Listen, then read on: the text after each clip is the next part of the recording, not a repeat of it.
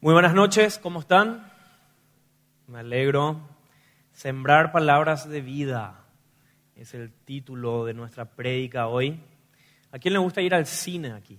No tenga miedo de levantar la mano. Eso, vemos algunos amantes del cine acá. Oppenheimer. ¿Quién fue a ver Oppenheimer? Ah, otras manos alzadas, muy bien. Es una película sumamente taquillera que, sigue. Eh, proyectándose en las salas de cine. Y es una película biográfica sobre la vida de Robert Oppenheimer, estrenada hace poco. Y Robert fue un físico eh, teórico, quien fue fundamental en el desarrollo de las primeras armas nucleares que serían lanzadas contra los japoneses. Y esto formaba parte de un proyecto llamado Manhattan y por lo tanto, a partir de este momento se marcó el inicio de la era atómica. La historia nos dice que la bomba atómica que cayó sobre la ciudad de, de Hiroshima en el año 1945 tenía 20 kilotones de poder destructivo. Y para llevarlo a unas cifras un poco más entendibles, porque creo que todos manejamos la terminología que utilizamos para la dinamita, que es TNT. Un kilotón equivale a mil toneladas de TNT. Y la explosión que ocurrió en Hiroshima equivalió a la que producirían 20.000 toneladas de TNT. Una fuerza devastadora sin precedentes hasta ese momento. Pero esto no es nada en comparación con las armas que se iban a inventar y desarrollar en los años siguientes. Puede haber otro poder más destructivo que este. Sí lo hay. Y aunque no está hecho de metales o elementos radioactivos como el uranio, la lengua humana ha producido más guerras, más muerte, más sufrimiento que cualquier arma nuclear en toda la historia de la humanidad.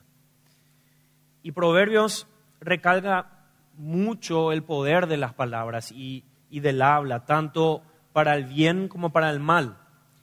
Y en el libro de los Proverbios se dedican más de 56 versículos. O sea, el espacio de aproximadamente dos capítulos enteros en este libro, que se dedican a la lengua y a nuestras palabras.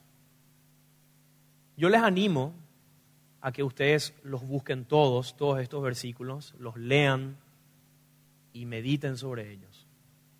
Porque un sermón como el de hoy no es suficiente para abordar la complejidad, un tema a la vez tan, tan amplio y tan importante en la vida de un cristiano.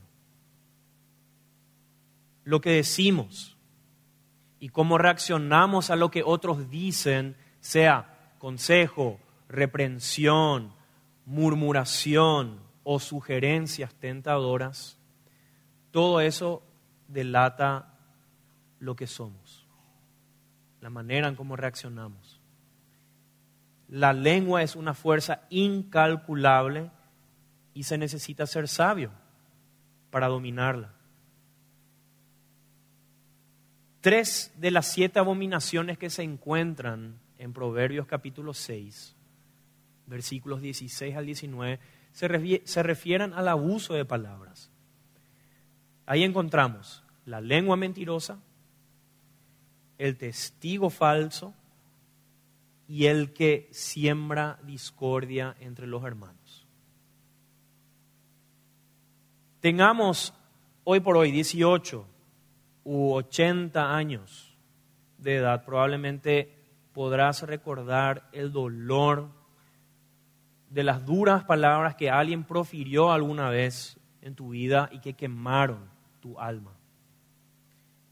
Quizás seguís oyendo esas palabras, ese mensaje de tantos años atrás que resuenan como un bucle en tu mente como un ciclo y se hace eco en tu interior cada día. Frases como, nunca llegarás a nada. ¿Tenías intención de hacer eso con tu cabello? ¿Por qué no estás casado aún? Muchos me habían preguntado eso, ¿verdad? Ahora por fin me casé. ¿Por qué no puedes hacer nada bien? Pensé que te iría mucho mejor. Desearía no haberte tenido nunca. Vamos escalando de tono. Desearía no haberme casado nunca contigo. No eres como tu hermano. Las clásicas comparaciones. Estoy harto de ti, estoy harta de ti. Nunca vas a cambiar. Y a pesar, queridos hermanos, de lo devastadoras que pueden ser las palabras, pueden también ser contrarrestadas por palabras de amor, de esperanza y de verdad. Las palabras apropiadas en el momento correcto pueden ser útiles, sanadoras y transformadoras.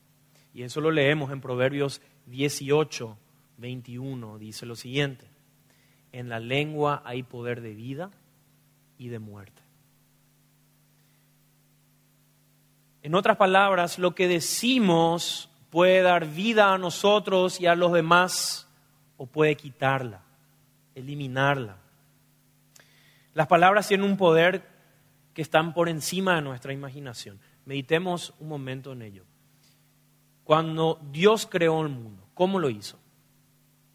Él habló, Él dijo, sea, y fue.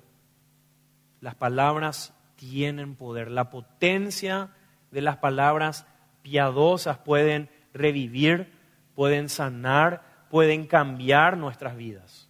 Pero las palabras impías tienen el poder de atar, tienen el poder de encarcelar, de destruir. Las palabras creativas crean. Las palabras destructivas destruyen. Las palabras dolorosas aplastan. Las palabras útiles edifican. Las palabras tóxicas envenenan. Las palabras suaves sanan. Las palabras llenas de fe producen vida y las palabras sin fe producen muerte. Y e incontables veces al día, cuando se trata de lo que oímos y decimos, tenemos decisiones que tomar. Cuando oímos palabras de otros, podemos decidir, decidir recibirlas como verdad o rechazarlas como mentiras. Y ahí es donde puedes aplicarle un gran UP a pere que te resbale.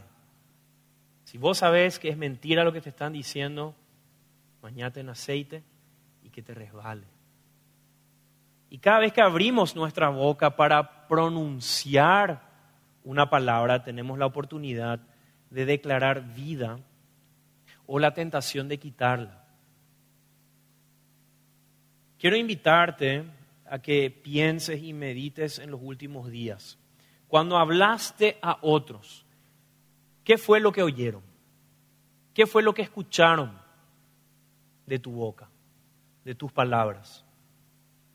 Hay solamente dos opciones. O bien dirigiste dardos afilados y envenenados a sus corazones, o inyectaste palabras de vida que honran a Dios. Y a lo largo de este mensaje, queridos hermanos, voy a citar muchos versículos bíblicos, entre ellos del libro de Proverbios, pero principalmente las epístolas de Pablo y Santiago, que nos ayudarán a entender, a profundizar más acerca de este tema, ya que ambos autores tienen mucho que decir sobre el poder de las palabras y el uso que les damos es como si estuvieran basándose en las enseñanzas de Proverbios para predicarnos a nosotros hoy. El uso apropiado de la lengua. sembrar palabras de vida. No es un tema que deberíamos tratar con ligereza.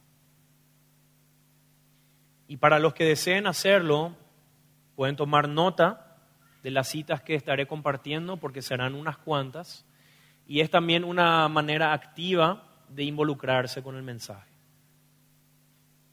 La Biblia nos enseña que la experiencia de salvación es como un nuevo nacimiento, y por eso el creyente es comparado a un bebé recién nacido. Y a partir de aquí debemos establecer la posibilidad de que los cristianos estamos supuestos a desarrollarnos y crecer hasta la altura del varón perfecto. Esto lo leemos en Efesios 4, capítulo 13. Mejor dicho, el cristiano debe crecer y madurar espiritualmente para parecerse cada vez más a quién? A Jesús. Pero, ¿cómo saber si una persona es un cristiano maduro? ¿Cómo puedo medir la madurez espiritual de un cristiano? ¿Cómo saber si hemos crecido espiritualmente? ¿Cómo distinguir a un creyente inmaduro? Y una de las evidencias que más revelan la transformación del corazón de un hombre o de una mujer es que su boca y su corazón están siendo purificados para convertirse en instrumentos de bendición.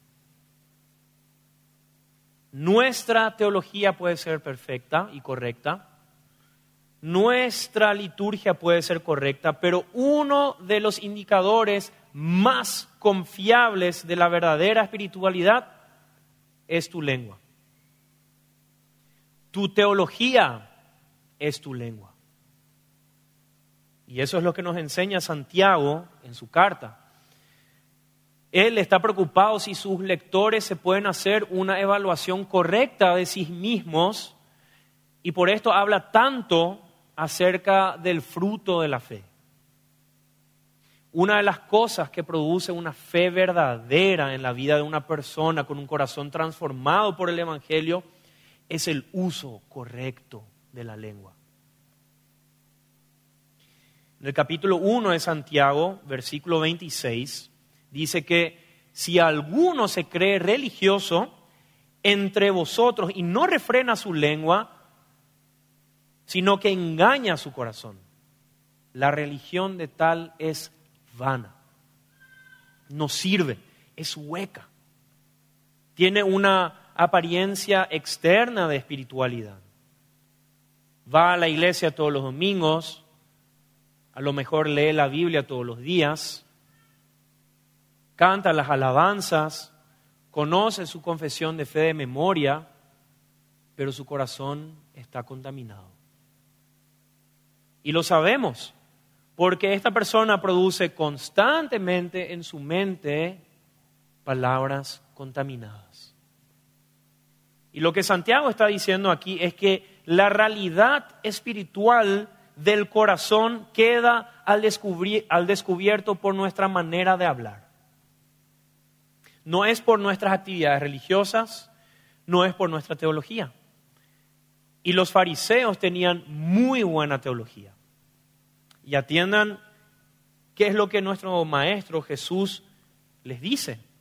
En Mateo capítulo 12, versículo 33 en adelante, dice lo siguiente, si tienen un buen árbol, su fruto es bueno. Si tienen un mal árbol, su fruto es malo.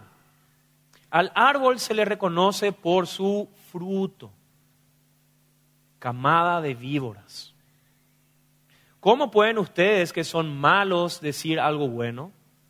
De la abundancia del corazón habla la boca. El que es bueno, de la bondad que atesora en el corazón, saca el bien, pero el que es malo, de la maldad saca el mal. Pero yo les digo que en el día del juicio todos tendrán que dar cuenta de toda palabra ociosa que hayan pronunciado. Y el siguiente versículo es un versículo que muchas veces me hace temblar, porque son fuertes las palabras Dice, porque por tus palabras se te declarará inocente y por tus palabras se te condenará. El árbol, queridos hermanos, se conoce por su fruto y de la abundancia del corazón habla la boca. El hombre o la mujer cuyos corazones han sido transformados por el Evangelio deben mostrarlo a través de un hablar transformado una y otra vez. Y esto no es tarea fácil, pero estamos siendo llamados a perseguir eso, anhelarlo. Nuestro hablar revela, atiendan esto, nuestro hablar revela nuestra nacionalidad. Nuestro hablar debe demostrar de que eres ciudadano del cielo. Tu hablar debe revelar el Evangelio. Tu hablar debe hacer evidente a todo aquel que está a tu alrededor que tú sí eres distinto. Y esto no quiere decir que tan pronto nosotros nos convertimos al, cristianismo ya dejamos de tener problemas con la lengua. No, la Biblia enseña que el pecado todavía mora en nosotros, aunque ya no es nuestro rey, pero sigue siendo nuestro enemigo. Pero si le damos una chance, solamente una chance al pecado se apoderará de nuestros labios para hacer mucho daño. Y atiendan con, este dato, me, me topé con este dato que me llamó muchísimo la atención. Se ha calculado que la persona promedio habla hasta 18 mil palabras por día, lo suficiente para escribir un libro de 54 páginas.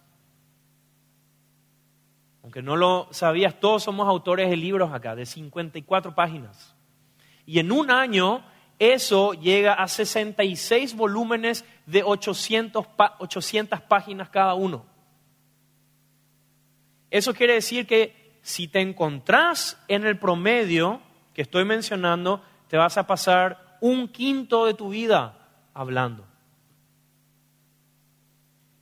Imaginémonos ahora todas las cosas dañinas que se pueden decir a lo largo de nuestra vida.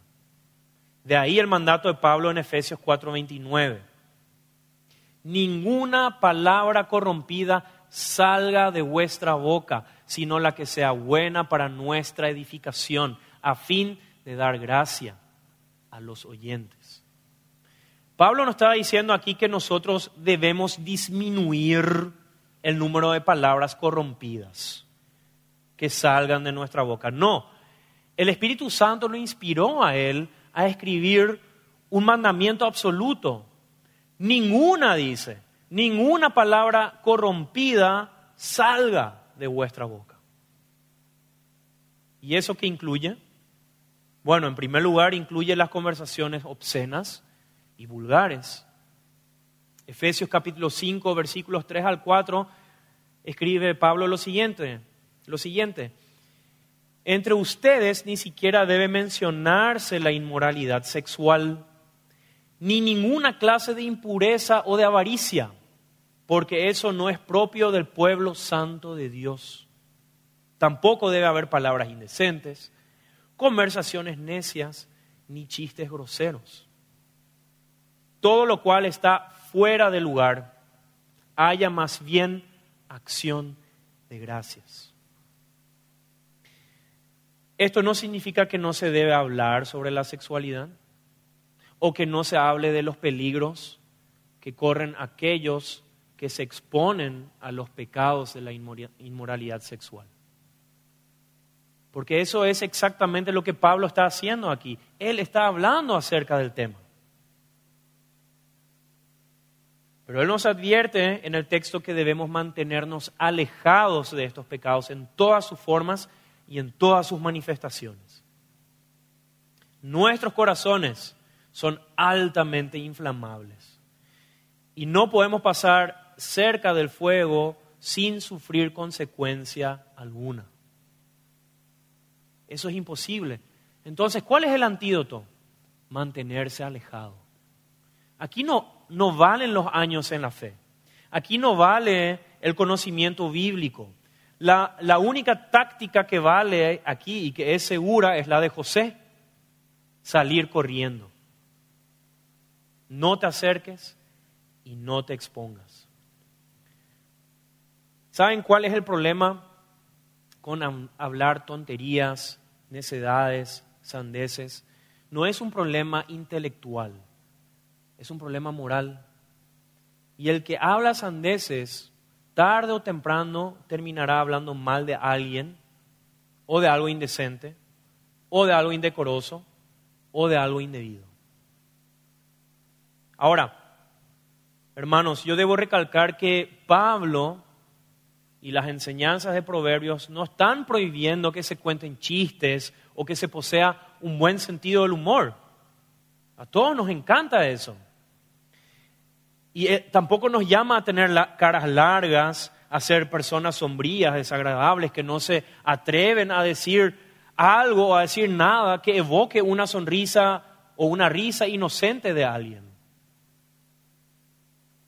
Pero hay ciertas cosas con las cuales un cristiano no debe bromear. Algunas porque son muy sagradas y otras porque son indecentes. Pablo dice que no es consecuente eso, esa actitud con nuestra profesión de fe. La Biblia también dice que el amor no se goza de la injusticia, el amor se goza de la verdad. Es decir, se puede medir la calidad de amor en nuestras palabras. Palabras corrompidas, palabras groseras, palabras obscenas, chistes de doble sentido, ni aún se nombre, dice Pablo. Pero las palabras corrompidas también incluyen expresiones verbales producidas por la amargura que podemos tener en el corazón. Noten lo que Pablo dice al respecto en Efesios capítulo 4, versículo 31, en el contexto del uso que le damos a las palabras. Quítense de vosotros toda amargura, enojo, ira, gritería y maledicencia y toda malicia. Pablo conecta la amargura en este pasaje con el lenguaje ofensivo. Cuando dejamos que la amargura nos controle, difícilmente vayamos a controlar nuestra lengua. ¿Cuál será entonces el próximo paso? Cuando vos te encontrás amargado, cuando yo me encuentro amargado, vas a desear que el otro pague por lo que ha hecho. Y el arma que nosotros tenemos más a mano es la lengua. Y esta es una de las razones por las que debemos solucionar nuestro problema con rapidez. Dice Pablo en el versículo 26 de Efesios 4, airaos, pero no pequéis, no se ponga el sol sobre vuestro enojo, ni deis lugar al diablo. El enojo no resuelto produce grietas. Y por medio de estas grietas, el diablo va introduciendo sus insinuaciones pecaminosas para herir al otro con nuestras palabras o encargarnos de que otros se enteren de lo que nos han hecho. Y eso nos lleva a una de las categorías más comunes de palabras corrompidas, el chisme. Y una definición corta acerca del chisme se encuentra también en el libro de Proverbios. Chisme es contar secretos ajenos, sean veraces o no, es contar secretos ajenos. Proverbios 11:13 dice, el que anda en chisme descubre el secreto, mas el del espíritu fiel lo guarda todo. Dice el que anda en chismes revela secretos, pero el que es de un espíritu leal, de confianza, guarda, oculta las cosas. Noten que aquí no dice que el chismoso propaga mentiras, no, revela secretos. Información innecesaria que puede dañar la reputación de otra persona. Y como ocurre, ocurre muchas veces, esto no termina afectando solamente eh, a las víctimas del chisme, sino también al chismoso. Porque el chisme es como un boomerang, se vuelve contra ti. Rick Warren dice lo siguiente sobre el chisme. Cuando hablamos de una situación con alguien que no es ni parte del problema ni parte de la solución, entonces estamos murmurando. Antes que hagamos comentarios, es sabio que nos hagamos la pregunta, ¿estoy ayudando o es solo habladuría? Al inicio les había compartido un proverbio que expresa los sentimientos de Dios acerca del chisme. Hay seis cosas que el Señor aborrece y siete le son detestables. Entre ellos están el falso testigo que esparce mentiras, el que siembra y el que siembra discordia entre hermanos. Qué manera perfecta de describir un chisme. Un testigo falso que esparce mentiras o información innecesaria y alguien que siembra discordia entre hermanos. El Señor aborrece tales cosas. Y los que tienen hijos me van a dar la razón, saben lo molestoso o lo perturbador que es cuando alguien dice algo que no es cierto sobre alguno de ellos bien. Cada vez que nosotros decimos una murmuración, cometemos una murmuración acerca de alguien, sobre alguien, divulgamos rumores acerca de los hijos de Dios o sobre uno de los hijos de Dios. Y Él es un Padre amoroso que odia, aborrece el chisme. Cuidado con el chisme, no solo con decirlo, sino también con escucharlo. Si querés llamar la atención de alguien, por más distraído que esté, comenzá diciéndole, che, ¿supiste la última? ¿Te enteraste de lo último? Es una cosa que atrapa la atención. Es puro combustible. ¿Supiste la última? Dice Proverbios 18:8, las palabras del chismoso son como bocados deliciosos y penetran hasta el fondo de las entrañas. No olvidemos que es un bocado, es un manjar envenenado. Son palabras que están podridas, son palabras dañadas. Cuando estamos formando parte de, esta cadena de escuchar un chisme, es como comerte un pescado que estuvo días fuera de la, de la heladera. ¿Te vas a indigestar? ¿Te vas a intoxicar? Tan pecaminoso es que lo cuentes como que lo escuches con deleite.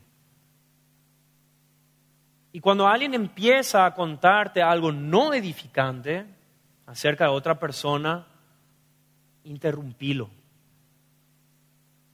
Esto no es de mala educación. En este caso, interrumpí la conversación y preguntarle si es algo que la persona que no está presente probablemente preferiría que no se supiera. Preguntarle si tiene permiso de la otra persona para contártelo. Y si se está quejando de la otra persona, preguntarle si ya le expresó su queja en privado. ¿Ya lo hablaste con esta persona? No. Entonces no me lo cuentes.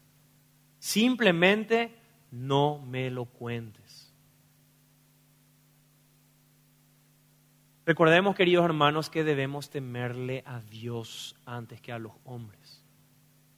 No es fácil frenar, taparle la boca a un chismoso, porque siempre tiene una justificación para hablar. Es para que ore dicen algunos. Usan la carta de la piedad o de la aparente espiritualidad. Es que estoy preocupado por la iglesia.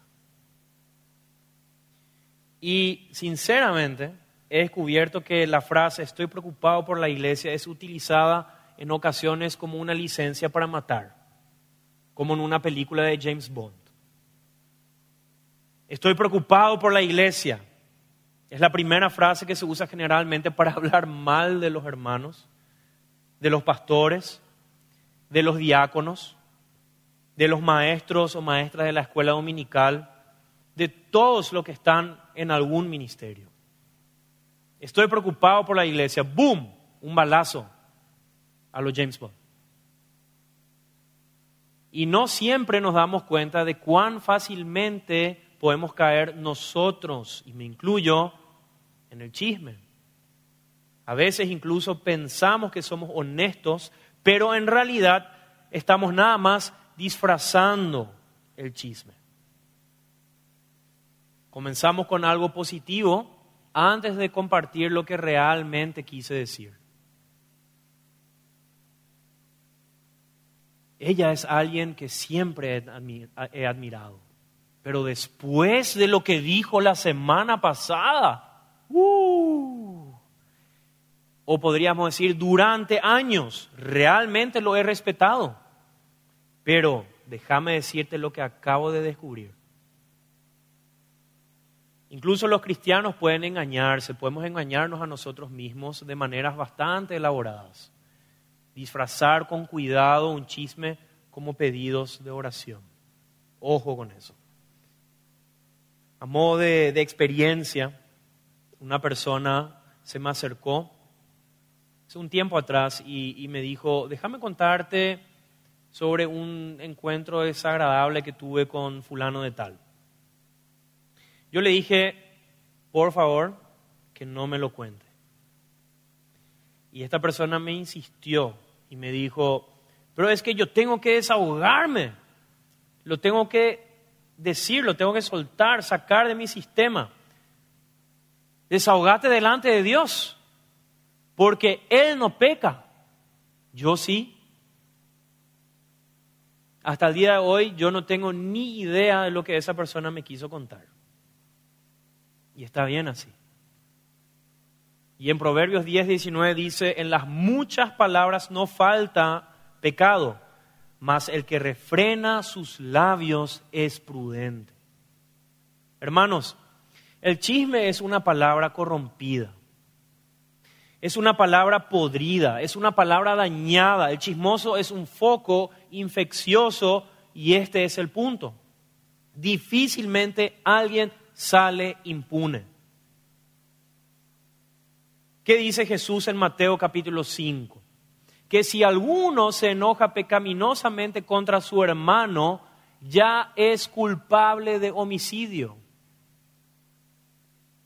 Que si alguno le dice a su hermano racá, que en ese entonces se, eh, se trataba de una palabra aramea que significa estúpido, imbécil, bueno para nada. Si nosotros empleamos este tipo de palabras, Jesús nos está diciendo que somos culpables de homicidio. ¿Y saben lo que dice Pablo en Colosenses capítulo 4, versículo 6? Y con esto voy culminando. Sea vuestra palabra siempre con gracia, sazonada con sal, para que sepáis cómo debéis responder a cada uno. Nosotros fuimos salvados por gracia. Y lo que estamos diciendo a través de este mensaje es que nuestros labios deben ser bañados de gracia. Tienen que estar sumergidos en la gracia. Un labio bañado de gracia será un labio humilde porque él sabe que todo lo que tiene, todo lo que hace es por gracia inmerecida. Un labio bañado de gracia será perdonador. No importa lo que me hayan hecho, Dios me ha perdonado mucho más. Un labio de gracia será esperanzador. El mensaje del Evangelio es un mensaje de esperanza es el mensaje que le dice a un individuo, por más mal que esté, todavía hay esperanza para ti. Puedes levantarte. El poder de Dios puede rescatarte. Un labio bañado de gracia será un labio agradecido. Imparten gracia con sus labios los que tienen el corazón lleno de gracia. Esos son los que contribuyen a que la iglesia llegue a ser una verdadera comunidad de amor y de verdad. Yo te pregunto hoy, ¿de qué estás llenando tu corazón? ¿De qué estás llenando tu corazón? ¿Es el Evangelio de gracia un pensamiento frecuente en tu meditación? ¿Qué tan a menudo recuerdas lo que Jesús hizo por ti? Que cuando merecíamos ser condenados, Él decidió venir a salvarnos, muriendo en nuestro lugar en la cruz del Calvario.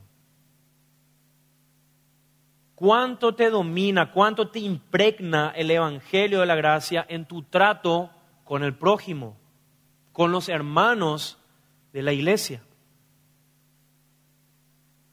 El Evangelio de la Gracia es este. Dios me perdonó. Dios tiene paciencia conmigo a pesar de todo lo malo que he cometido en mi vida. ¿Es tu boca un canal, un medio para la gracia? A través de tus palabras de aliento, de instrucción, de consuelo, de perdón, de esperanza ¿Es tu boca un medio de gracia o es más bien una desgracia? Santiago nos dice que la lengua no puede ser domada por hombre alguno, pero obviamente se refiere al hombre y su propia capacidad. Nadie por sí mismo puede domar la lengua. Es una bestia indomable, dice. Pero todo lo podemos en Cristo que nos fortalece. Amén. Pedile a Jesús que refrene tu lengua. Pedile a Jesús que ponga un guardia ahí en tus labios, un sereno. Pedile que te dé dominio propio. Pedile que te ayude a pensar antes de hablar, pero por sobre todas las cosas, pedile a Jesús que llene tu corazón con su gracia. Señor, lléname de gracia.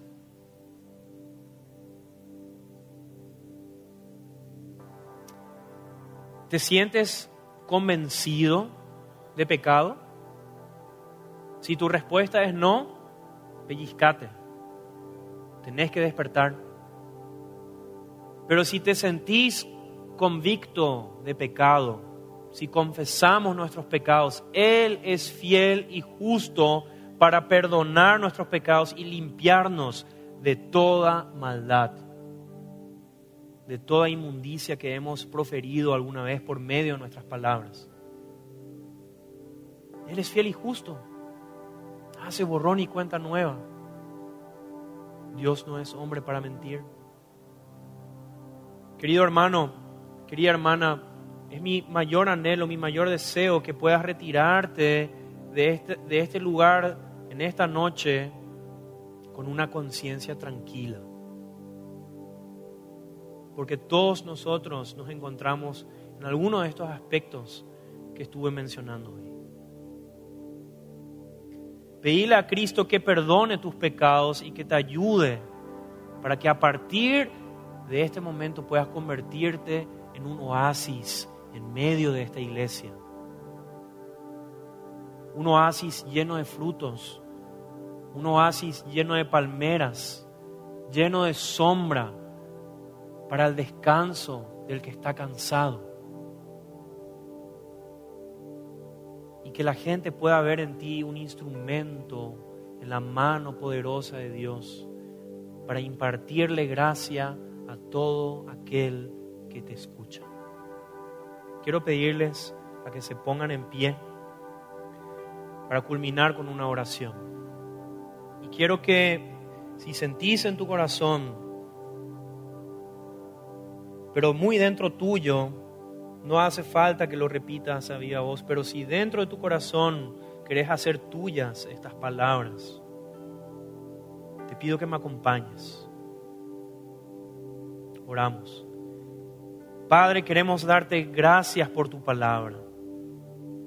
Señor, es el deseo de, de nuestro corazón que la iglesia Concordia sea cada vez más conocida por ser una iglesia donde los hermanos tienen entre sí una verdadera relación de amor. Padre, perdona nuestros pecados. Hemos usado nuestra lengua muchas veces para dañar a otros. Perdona, Señor, nuestros pecados porque hemos prestado nuestros oídos para oír comentarios que no nos convenían. Perdónanos, Señor, por meternos en asuntos ajenos. Perdónanos, Padre, por no haber manifestado a través de nuestro hablar que nosotros verdaderamente hemos sido transformados por el poder de tu Evangelio, por el Evangelio de la gracia. Ayúdanos, ayuda a cada miembro, a cada visitante en esta tarde noche, en esta iglesia, para que nosotros podamos ser un instrumento de gracia en tus manos. Alabado sea tu nombre en Cristo nuestro Salvador. Amén. Amén.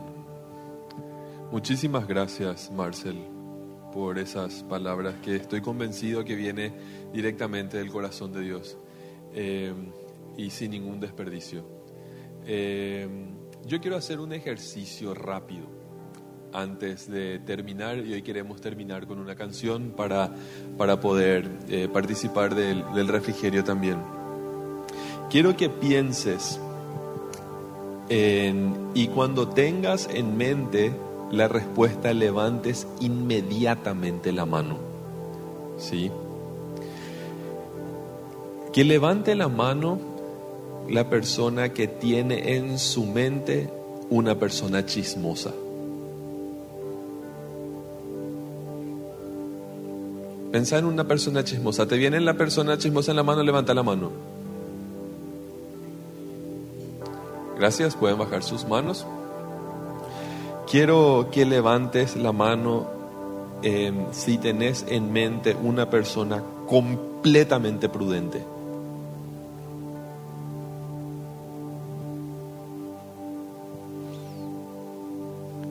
La pregunta es, ¿quién de esas dos queremos ser para otra persona? ¿La chismosa o la completamente prudente? Así como bien dijo Marcel, demos palabras de vida y no prestemos nuestros oídos como basurero para nadie, para no quedarnos con la basura de ninguna persona. Que Jehová nuestro buen Dios te bendiga, que Él te guarde que Jehová haga resplandecer su rostro sobre ti. Que Dios tenga de ti y de mí misericordia